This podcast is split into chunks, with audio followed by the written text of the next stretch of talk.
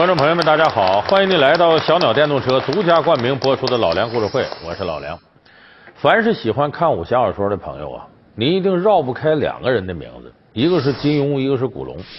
现实当中也是很多朋友有喜欢看金庸的，有喜欢看古龙的。那么也有朋友不断争论说金庸好还是古龙好呢？反正我个人看法呀，金庸在整体性上是好于古龙的，比较严谨，气魄宏大，里边还穿插着一些历史知识。呃，看起来也比较有趣味。那么古龙的书，他能够跟金庸并列，一定有他超越金庸的长处。这个长处在哪儿呢？我认为是古龙写人情。如果说金庸是为国为民侠之大者，那么古龙的侠之大者呢是为友为邻，没有金庸那个气派那么大，但是呢直指人心。咱们今天呢就给大伙儿举一个特别突出的例子。什么例子？古龙有本小说叫《多情剑客无情剑》，里头第一主人公小李飞刀李寻欢。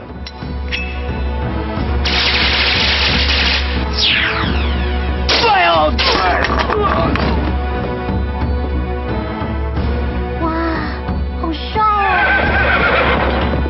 古龙在写李寻欢这个人身上寄托了自己很多的情感。李寻欢呢，也是古龙笔下。在人情人性这个角度非常复杂的一个人物，而且他所陷入的漩涡不是我们平常说的是江湖道义冲突啊，呃，国家呀、人民的大事，他不是这个，他所陷入的冲突基本上都是人情的漩涡。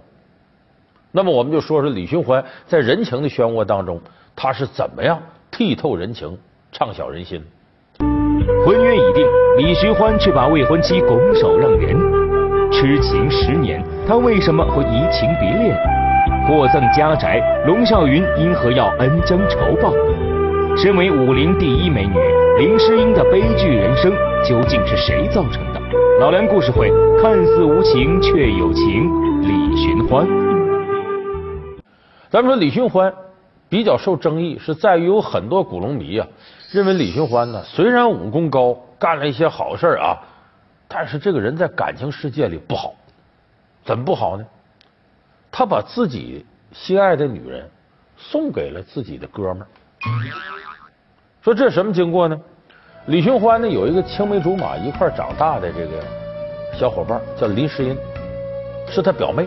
俩人呢基本上就是如果没什么意外，就他俩结婚了，关系。